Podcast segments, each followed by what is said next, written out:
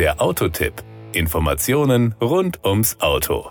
Immer mehr Kommunen wünschen sich im Hinblick auf den Umwelt- und Klimaschutz die Auslieferung von Waren auf der sogenannten letzten Meile emissionsfrei. Das funktioniert zwangsläufig nicht mit einem Lieferfahrzeug mit einem reinen Verbrennungsmotor, egal wie groß oder klein das Fahrzeug ist. Da trifft es sich gut, dass mit dem neuen Opel Vivaro E der erste rein batterieelektrische Transporter des deutschen Herstellers im Lauf des Jahres zu den ersten Kunden kommen wird. Angeboten wird der Transporter, der den uneingeschränkten uneingeschränkten Einsatz in Handel und Handwerk sogar bis weit über die letzte Meile hinaus ermöglicht, in drei Fahrzeuglängen und verschiedenen Karosserievarianten. Power und Drive. Leistung ist bei einem Transporter natürlich ein besonders wichtiger Faktor. Der Opel Vivaro E ist mit einer Leistung von 136 PS und einem maximalen Drehmoment aus dem Stand von 260 Newtonmetern stärker motorisiert als die meisten anderen E-Transporter in seinem Segment. Die Höchstgeschwindigkeit hat man auf 130 km/h begrenzt, was die elektrische Reichweite schont und zugleich der Autobahnrichtgeschwindigkeit in Deutschland entspricht. Das ist bei einem voll beladenen Fahrzeug auch unter Sicherheitsaspekten absolut sinnvoll.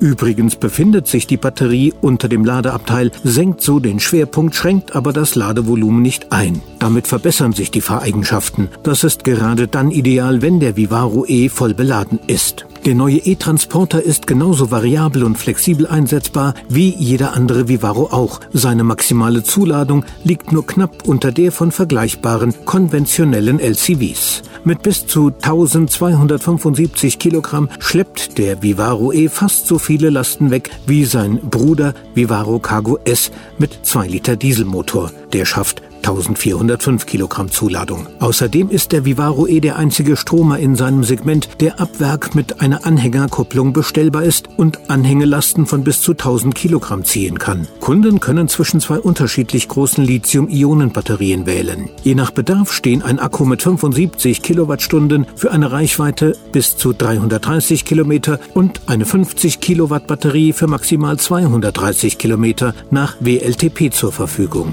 Das Gesamtbild. Was wir Ihnen aktuell noch nicht sagen können, das sind die Preise, aber die werden garantiert wettbewerbsfähig sein. Das Konzept von emissionsfreien Transporten auf der letzten Meile ist in jedem Fall ein sinnvolles. Das war der Autotipp. Informationen rund ums Auto.